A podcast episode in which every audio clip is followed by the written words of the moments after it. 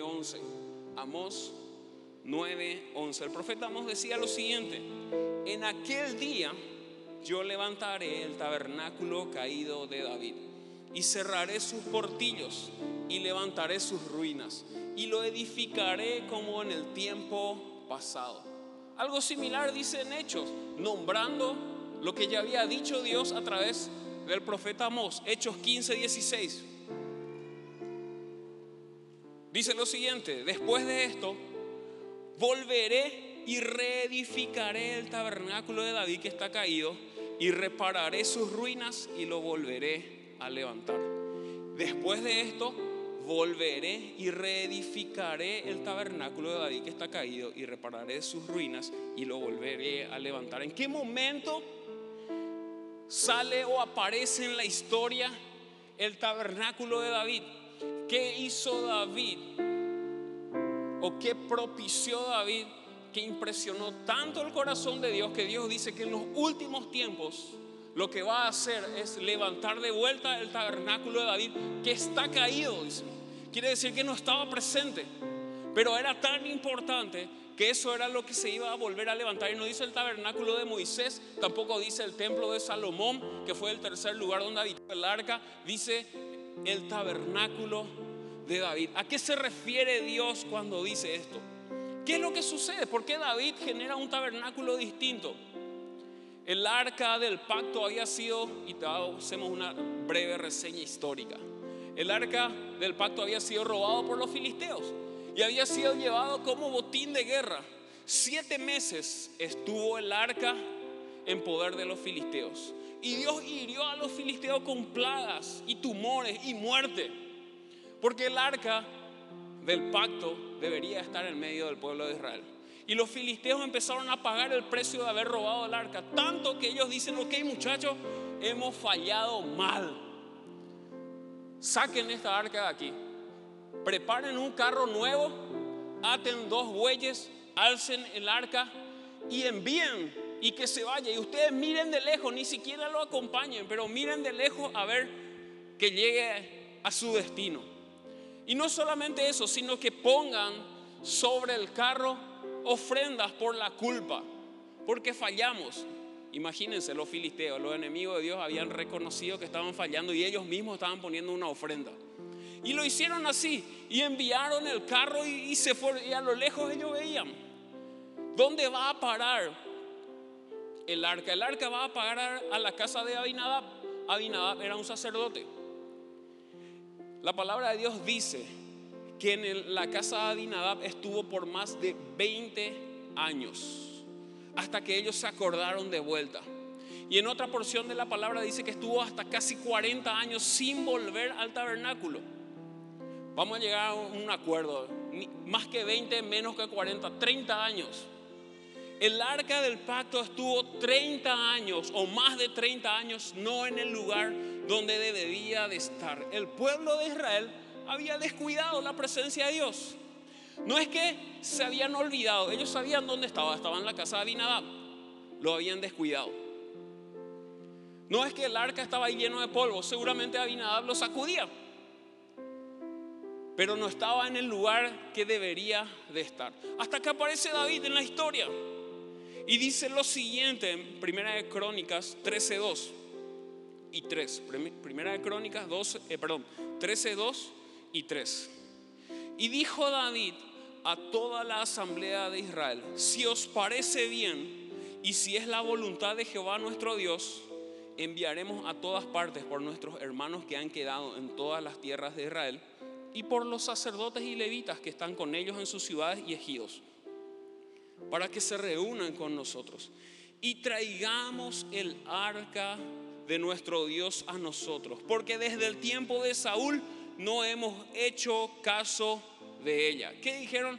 Descuidamos la presencia de Dios, gente. Porque el arca era la presencia de Dios. Y necesitamos nosotros volver a traerla al lugar que corresponde, en medio del pueblo. Y David consulta con los generales y hace un plan de traer de vuelta de la casa de Abinadab al lugar donde correspondía. Y David hace lo siguiente, prepara un carro nuevo y ata dos bueyes al carro y genera toda una comitiva y ellos se van a la casa de Abinadab y alzan el arca en el carro nuevo. Y van, vienen con el carro nuevo y el arca y danzando y gritando y cantando, re felices porque ellos están haciendo algo que debían de hacerlo hace rato y que todo el pueblo de Israel se había olvidado y había descuidado y ellos lo estaban trayendo de vuelta al lugar correcto.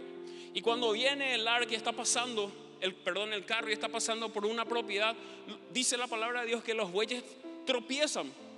Y cuando los bueyes tropiezan, Usa, que era el hijo de Abinadab, salta con sus mejores intenciones para atajar el arca, que no se caiga. Y dice la palabra de Dios que el furor, no dice el enojo, dice el furor de Jehová se encendió contra Usa y murió en ese instante. Y lo que empezó como una fiesta y algo espectacular de volver a traer la presencia de Dios acaba de terminar en una desgracia. Y David se quedó así como que, ¿qué hicimos? ¿En qué fallamos? Teníamos las mejores intenciones de devolver la presencia de Dios en el lugar donde debería estar. Lo hicimos de la manera más pomposa que encontramos, en un carro nuevo, estirado por bueyes. Y lo que debería de terminar en una celebración ahora terminó en una desgracia. Y no llevan el arca donde debería estar, sino que lo llevan a la casa de Obed Edom. En la casa de Obed Edom, el arca se queda durante tres meses. Y David tiene tiempo para reflexionar en qué falló, qué es lo que pasó, cómo una buena intención se convirtió en una desgracia. Te voy a decir algo, el infierno está lleno de buenas intenciones. No son las buenas intenciones lo que Dios lo ve de la manera correcta, son las acciones correctas. Buenas intenciones podemos tenerlos todos, las acciones correctas las tenemos lo que somos guiados por su palabra. Y David empieza a reflexionar. Y dice en Primera de Crónicas 13, perdón, Primera de Crónicas 15, versículo 11 en adelante. Y dice, y llamó David a los sacerdotes Sadoc y Abiatar y a los levitas Uriel, Asaías, Joel, Semanías, Eliel y Aminadab. Y les dijo, ¿a quién le llamó? A las personas correctas para traer el arca. No a los capitanes y a los jefes de los ejércitos, a los sacerdotes y a los levitas.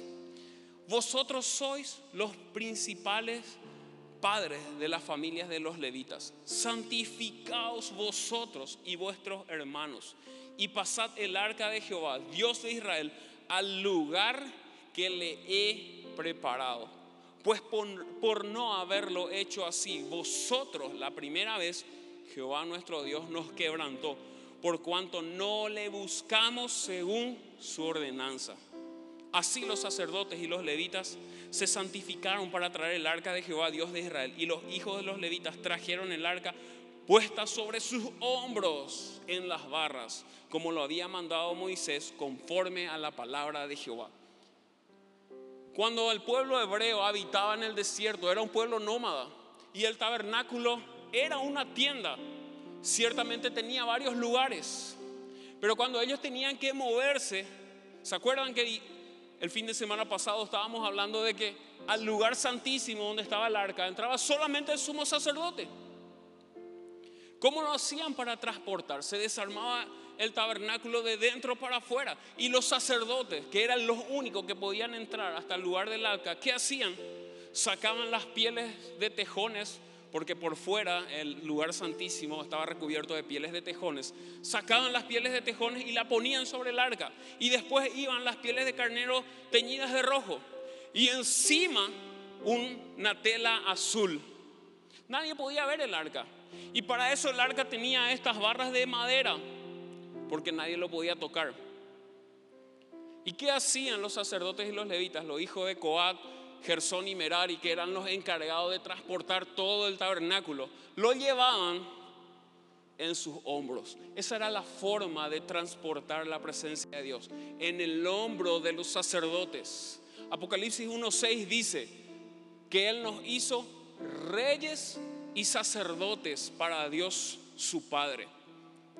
No está ese no es un título nada más, es un título con una responsabilidad. Si solamente los sacerdotes podían llevar la presencia de Dios, hoy nosotros, siendo reyes y sacerdotes, estamos más que capacitados para llevar la presencia de Dios. Es más, dice también la palabra de Dios que nosotros somos el templo del Espíritu Santo.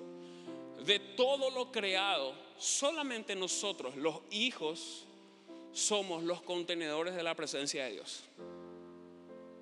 David había entendido eso, que eran los sacerdotes, los sacerdotes que tenían que llevar el arca sobre sus hombros, después de haberse santificado, porque dice la palabra de Dios, sin santidad nadie verá a Dios. Y no se refiere al futuro lejano cuando Él te llama a su presencia, se refiere a todos los días.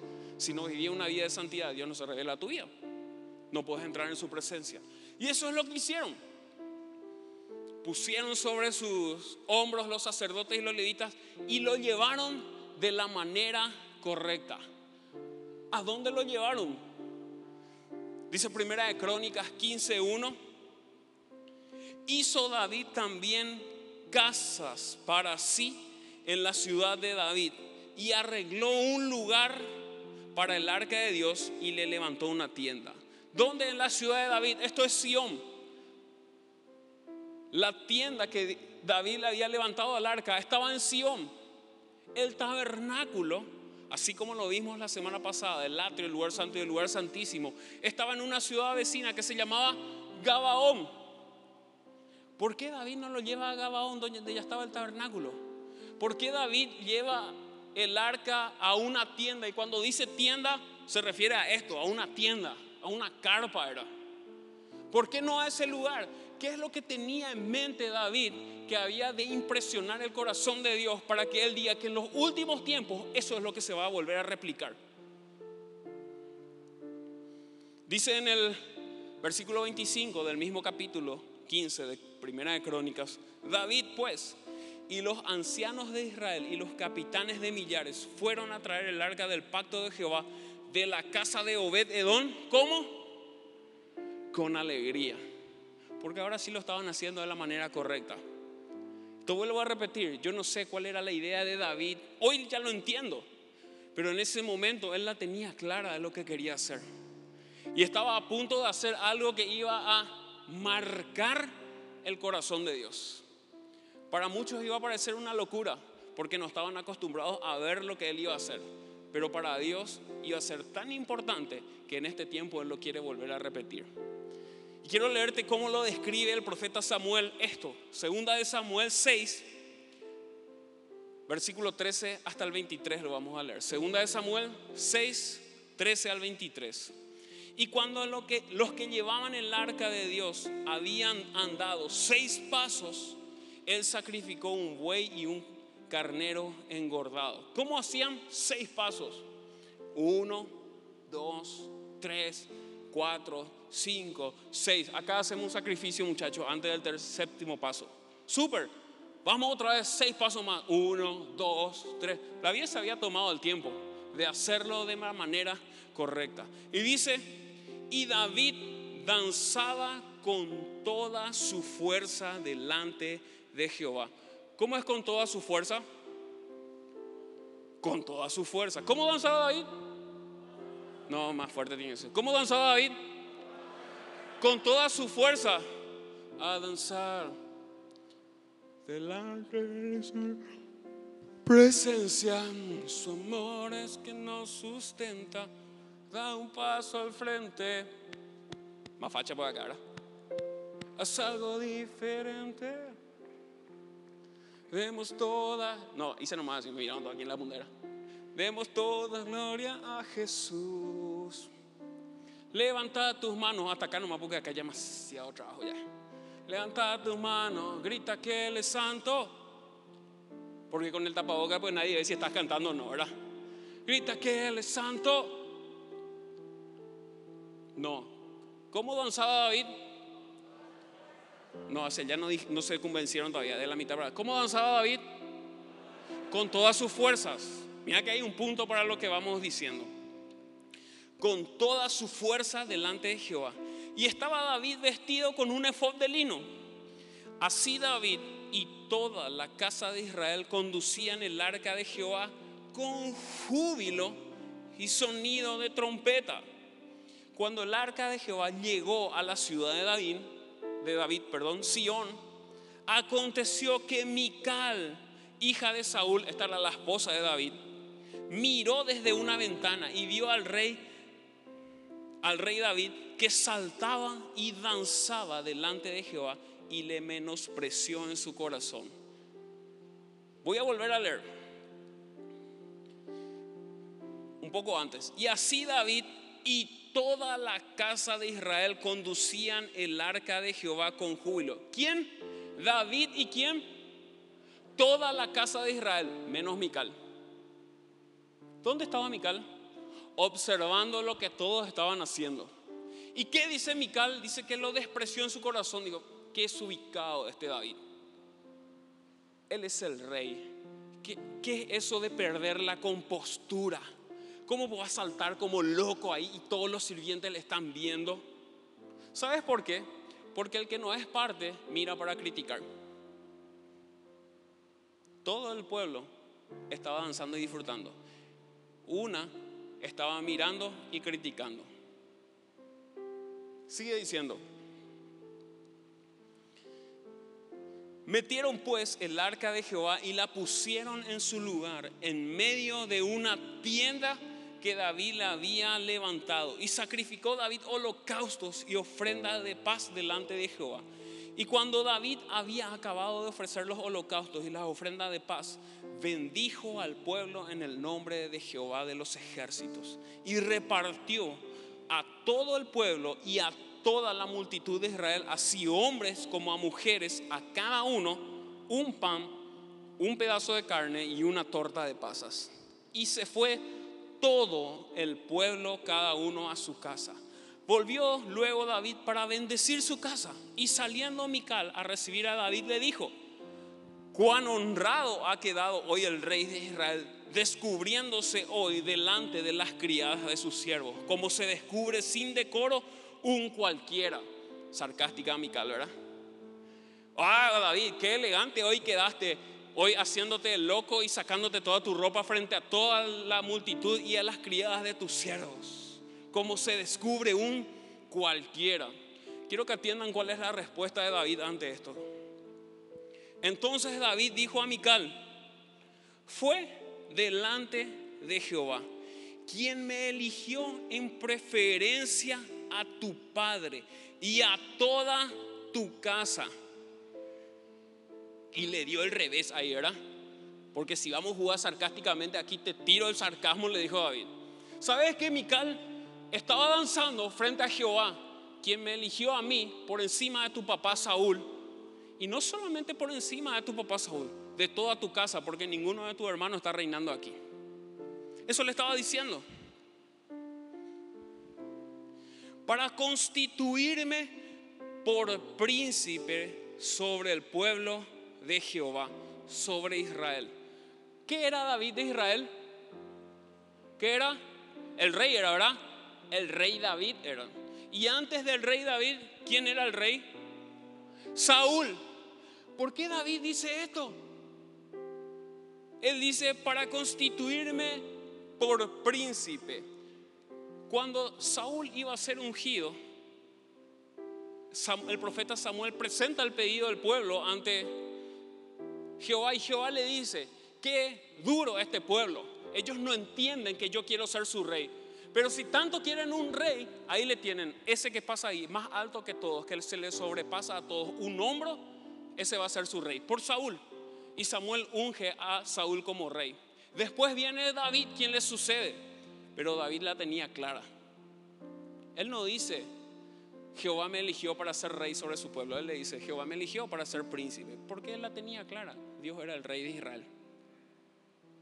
David no era cualquier persona. Él tenía clara la película de lo que iba a hacer. ¿Y qué dice? Por tanto, danzaré delante de Jehová. Micael, no me importa lo que me digas. Porque si yo estoy acá es porque Dios me puso y voy a seguir danzando con todas mis fuerzas. Y no solamente eso. Dice, y aún me haré más vil que esta vez y seré bajo a tus ojos. ¿Qué le dijo Mical? Todavía no me viste loco. Ah, cuando veníamos ahí caminando y danzando, vos pensaste que yo estaba re loco. No, todavía no me viste. Estamos empezando recién. Ahora sí que me vas a ver loco. Y me voy a poner más loco aún. Pero atiendan lo que le dicen. Y seré bajo a tus ojos, pero seré honrado delante de los criados de quienes has hablado. ¿Qué le estaba diciendo? ¿Sabes qué? a tus ojos voy a bajar, pero todos los criados a quienes vos nombraste, ellos van a entender por qué lo estamos haciendo. Y ellos me van a honrar, porque David le estaba haciendo partícipe al pueblo de la presencia de Dios. Eso había marcado el corazón de Dios. Una persona que se atrevió a hacerle partícipe al pueblo de la presencia de Dios. ¿Y qué sigue sucediendo? Y Mical hija de Saúl, nunca tuvo hijos hasta el día de su muerte. ¿Sabes por qué? Porque criticar a un adorador genera esterilidad espiritual. Si Mical tenía hijos de Saúl, sangre de Saúl iba a seguir reinando sobre Israel. Pero Dios tenía otros planes. ¿Lo pensaron alguna vez? Mical queda estéril. ¿Por qué? Porque criticó. ¿Por qué criticó? Porque no era parte de lo que estaba sucediendo. Quiero que te pongas en pie un rato. Todavía no terminamos el culto de nada. Quiero que te pongas en pie un rato.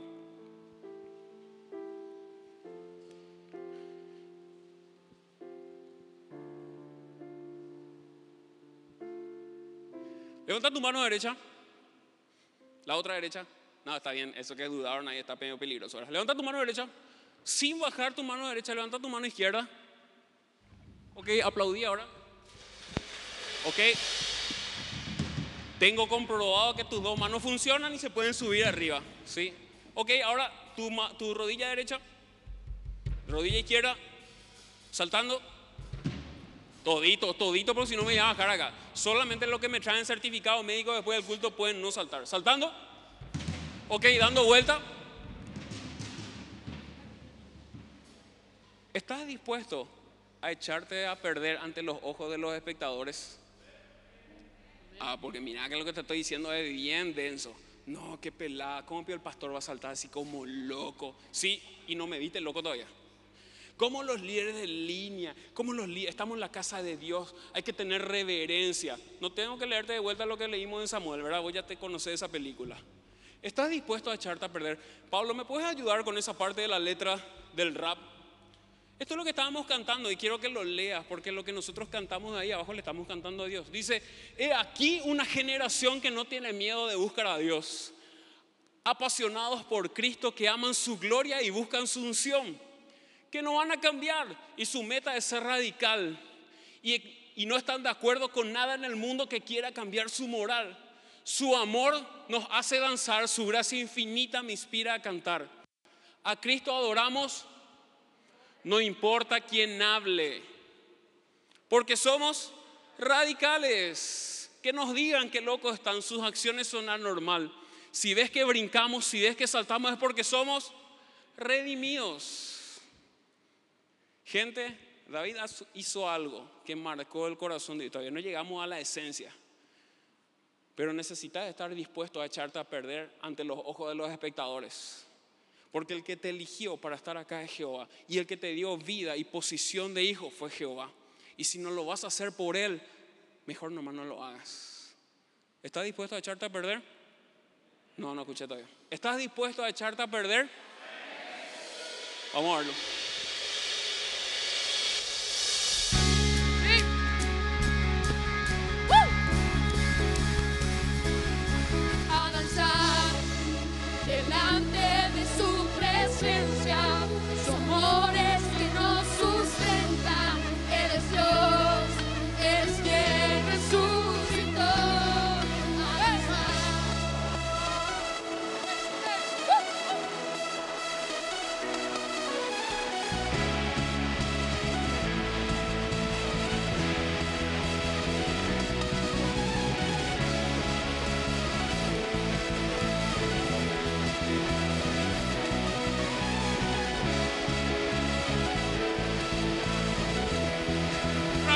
Rápido, ¿te cansaste? Da un paso al frente, haz algo diferente. Demos toda gloria a Jesús. Levanta tus manos, grita que Él es santo, santo. Y es el gran yo soy,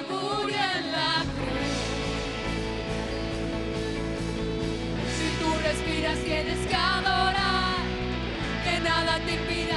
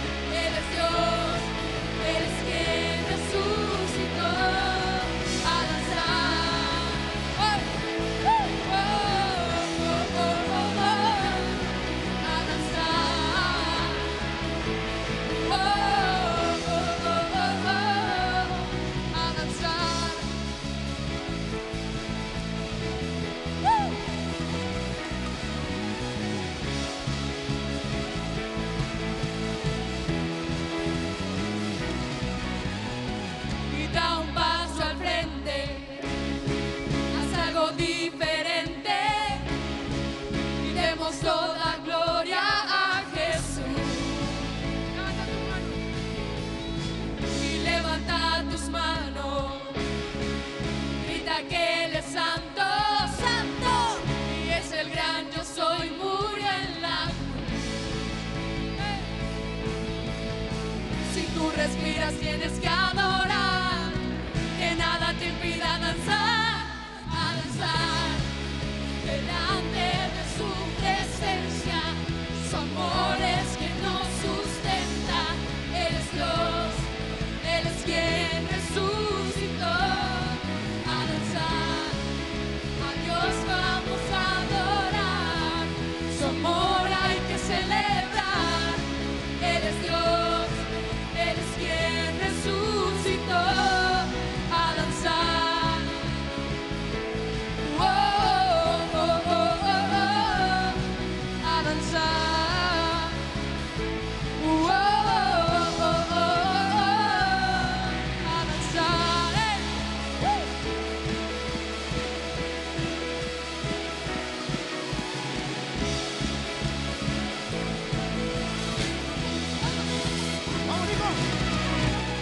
aquí una generación que no tiene miedo de buscar a Dios y apasionados por Cristo que ama su gloria, que busca su unción, que no van a cambiar y su meta es ser radical y no están de acuerdo con nada en el mundo que quiera cambiar su moral. Su amor nos hace danzar, su gracia infinita me inspira a cantar. A Cristo adoramos, no importa quién hable porque somos radicales. Que no digan que loco están, sus acciones son anormal. Si que saltamos y ven que que somos rey, libres, estamos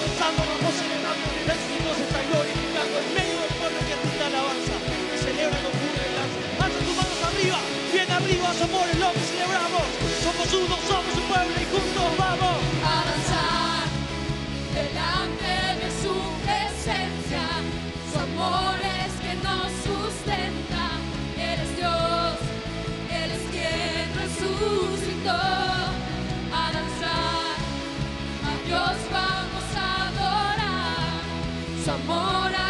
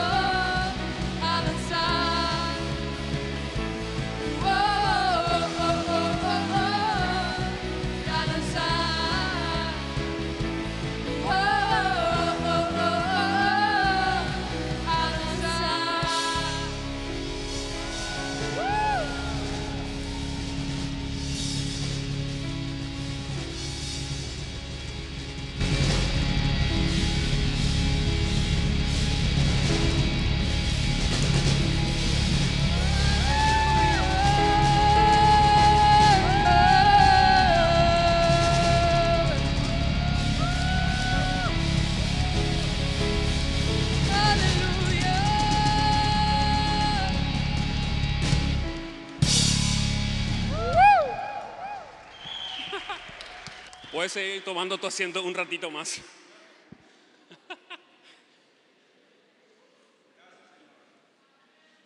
Ok, voy a tratar de el aire para poder seguir leyendo.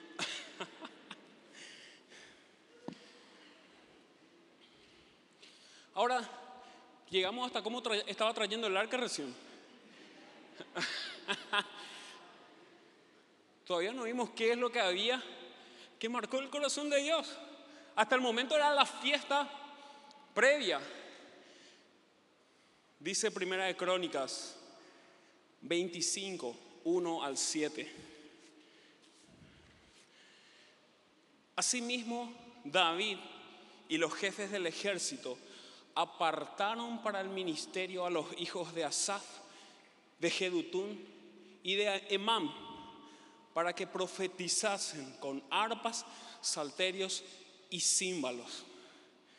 ¿Qué había en el tabernáculo? Solamente el sacerdote entraba. ¿Qué había en la tienda de David? Habían apartado a quién? A los hijos de Asaf, de Emán y Jehutún. ¿Para qué? Para que profetizasen con arpas, salterios y címbalos. David había introducido la alabanza y la adoración al tabernáculo. Porque Dios siempre quiso que su pueblo le celebre fiesta. Cuando Moisés va a liberar al pueblo hebreo de la cotidianidad de Faraón, ¿qué le dice? Deja ir a mi pueblo para que me celebre fiesta en el desierto. Siempre fue la intención de Dios eso. David lo estaba haciendo. ¿Para qué?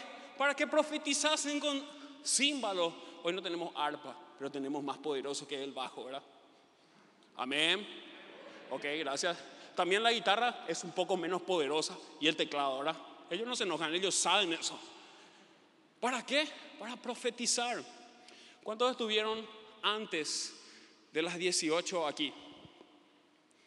Ok, eso es lo que estábamos haciendo. Generando un ambiente de adoración. Ahora ya sabes que tienen que llegar un poco más temprano, ¿verdad? No te voy a contar qué hicimos. Venía el siguiente fin de semana. ¿Para qué? Para profetizar. Es lo que ellos estaban haciendo. No era solamente un momento de la alabanza, no era el momento antes de la prédica. No era la música que nos desconecta del ambiente de afuera. Era la esencia del tabernáculo de David. El tabernáculo de David, la tienda de David, estaba edificado en Sión, en la ciudad de David. El tabernáculo de Moisés seguía armado en la ciudad vecina de Gabaón. Los sacrificios se hacían en el tabernáculo, pero la alabanza y la adoración y la comunión se hacían en la tienda. Y todos estaban, todos tenían acceso a eso. Sigue diciendo.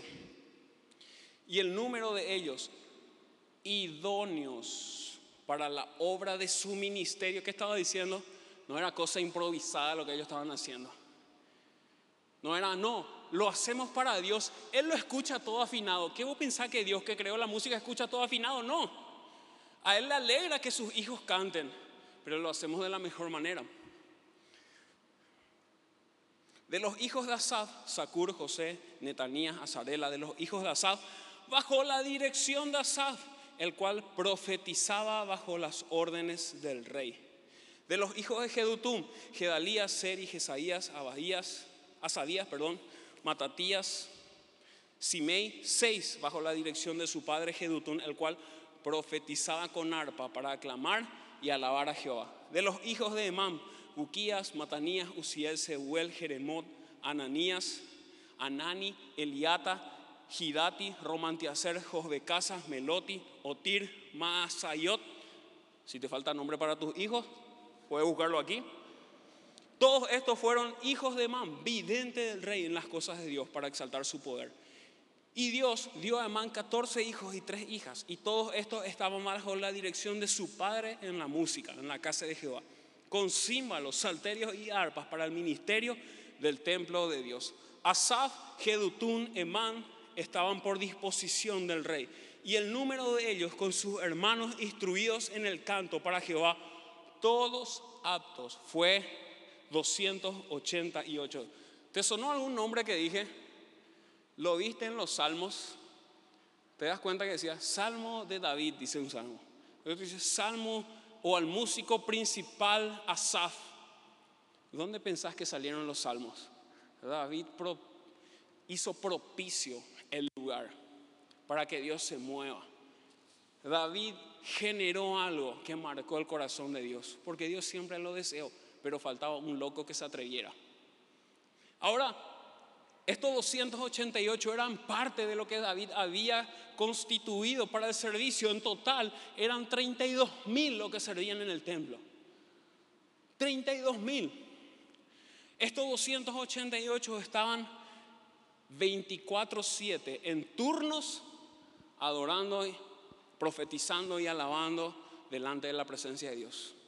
24/7, 24 horas al día, 7 días a la semana, 365 días del año. David había generado eso. Ahora vos me decís, qué purete, pastor, pero ¿cómo podemos hacer aquí? Y ya sudan todos los levitas. Eh, a ustedes les toca de 2 a 5 de la mañana. Qué espectacular si pudiéramos hacerlo. Hoy hay una limitación. Pero ¿cómo lo hacemos? Pastor, ¿me puedo quedar a alabar aquí? Y cuando llegues a tu casa a las 3 de la mañana, no sé si tu esposa te va a creer que estuviste en la iglesia. ¿A qué se refiere entonces en este tiempo? Romanos 12.1 dice lo siguiente, así que, hermanos, os ruego por las misericordias de Dios que presentéis vuestros cuerpos en sacrificio vivo, santo, agradable a Dios, que es vuestro verdadero culto racional. Tu vida es la casa favorita de Dios. Debería de ser su casa favorita. Así se llama la serie de mensajes que estamos compartiendo, su casa favorita. Esta es su casa. Esa es su casa favorita. Dios quiere habitar en tu vida. Por eso Pablo decía, os ruego por las misericordias de Dios que presenten su cuerpo en sacrificio vivo, santo y agradable, que es su verdadero culto racional. Tu vida debe ser su casa favorita. Pero para que sea su casa favorita, vos tenés que prepararle un lugar, así como lo hizo David. Le preparó un lugar en la ciudad de David, Sión, para que Dios habite. Lo llenó de alabanza, lo llenó de adoración, lo llenó de profecías, lo llenó de deseo de servicio, lo llenó de intimidad y Dios vino a habitar en ese lugar. ¿Querés que Dios habite en tu vida y sea su casa favorita? Necesitas llenarla de adoración. Necesitas prepararla cada día en santidad. ¿Sabes por qué? Y te vuelvo a leer lo que dice Amós 9:11.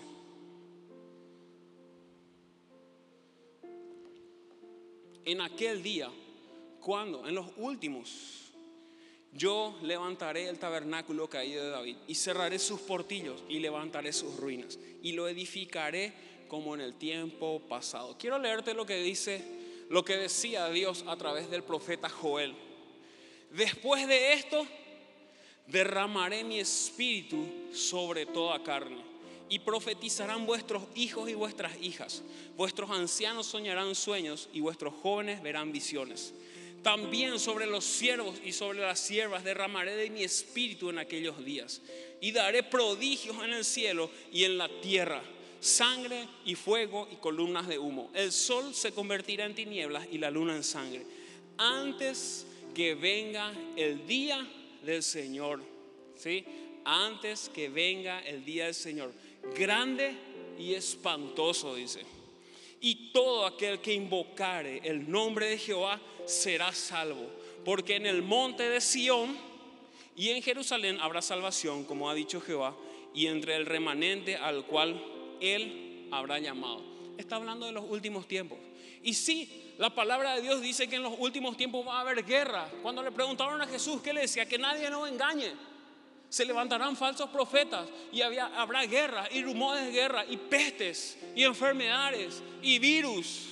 ¿Te suena conocido? ¿Te suena familiar a los últimos tiempos? Pero ¿qué dice? Y después de esto, derramaré mi espíritu sobre toda carne. ¿Qué es lo que quiere Dios en el final? Que vos empieces a tener pánico porque si va la vacuna esto, o si la no te vacuna esto, o si te vacuna aquello, o si el virus ya termina todo el mundo. No, ¿cuál tiene que ser tu preocupación? Y en aquel día, este, yo levantaré el tabernáculo de David caído. Y cerraré sus portillos y levantaré sus ruinas y lo edificaré como en el tiempo pasado. ¿Sabes por qué? Porque el deseo de Dios y lo que nos tiene que preocupar a nosotros en los últimos tiempos es el que sea lleno de alabanza y de oración. Pueda venir acá, nosotros seamos llenos del Espíritu Santo, hablemos de parte de Dios. Eso significa profetizar, hablar de, de parte de Dios. No es misticismo, es Dios hablando a través de tu vida. Lo hace también a través de su palabra. Cuando yo me paro aquí y te hablo, yo te estoy hablando de parte de Dios. Eso es la señal de los últimos tiempos. Derramaré de mi espíritu sobre toda carne, y vuestros hijos y vuestras hijas profetizarán, y vuestros ancianos soñarán sueños. Antes que venga el día del Señor. Después viene la ira de Dios, y la ira de Dios va a venir. Pero antes su Espíritu Santo se va a mover como nunca. Pero antes de que venga, Él va a levantar de vuelta el tabernáculo de David que está caído la alabanza y la adoración en medio de sus hijos para que Él pueda habitar en nuestras vidas y sea su lugar favorito. Esa es la señal de los últimos tiempos. Dios está deseoso de eso. Te pido que te pongas en pie y quiero leerte esto para terminar, que está en el Salmo 100, versículo 4. Dice, y esto es escrito en tiempos de la ley no aún en la gracia, donde aún estaba el tabernáculo. Dice, entrad por sus puertas con acción de gracias, por sus atrios con alabanza, alabadle, bendecid su nombre. Vimos nosotros el fin de semana pasado cómo era el tabernáculo. El tabernáculo tenía una puerta, el atrio donde estaba el altar del holocausto, el lavacro, después estaba el lugar santo donde estaba la lámpara, estaba el altar de incienso, estaba la mesa de los panes. Después, detrás del velo, estaba el arca de la presencia y dentro estaba un vaso de maná, la vara de Aarón y las leyes. ¿Hasta dónde entraba la gente común? La gente común no entraba, llegaba hasta la puerta. Y desde la puerta el sacerdote agarraba el sacrificio y lo llevaba al altar. Ni siquiera entraban a los latrios, mucho menos al lugar santo y nunca en la vida al lugar santísimo, excepto en el tabernáculo de David. ¿Qué escribe David en este salmo? Entrad por sus puertas con acciones de gracia y por sus atrios con alabanzas. Alabadle, bendecid su nombre. Y sigue diciendo en el versículo 5, porque Jehová es bueno y para siempre su misericordia y su verdad por todas las generaciones. Dios no está enojado en este tiempo, Él está misericordioso, esperando que nosotros, sus hijos, nos acerquemos a Él. Nos llenemos de su Espíritu Santo. Hagamos que esta sea su casa favorita para después derramar su ira sobre la humanidad. Y de hecho lo va a hacer. Y va a venir con justicia. No como un salvador, sino como un juez justo. Gloria a Dios a eso, porque vos y yo venimos en esa segunda venida con Él. Yo te animo a que puedas cerrar tu ojo donde estás y le puedas decir, papá, yo quiero ser tu casa favorita. Yo quiero ser tu casa favorita. Venía a mi vida, no de visita, sino a habitar. Y esa casa es tu casa la dejamos solo para ti, Jesús. Y esta casa es tu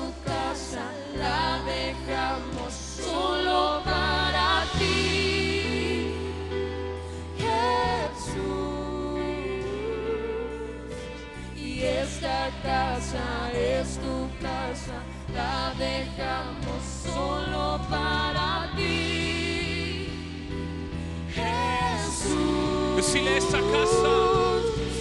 Y esta casa es tu casa, la dejamos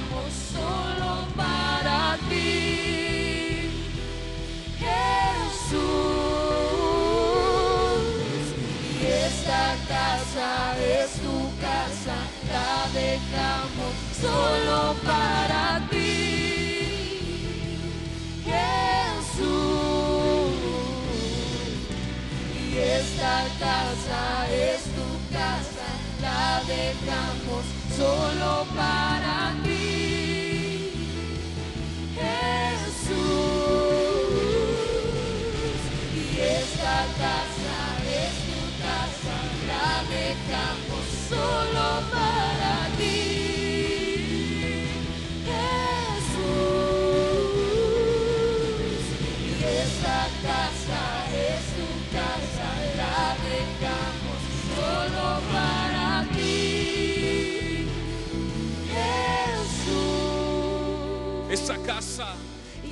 esta casa es tu casa, la dejamos solo para ti, solo para ti. Jesús. Y esta casa es tu casa, la dejamos solo para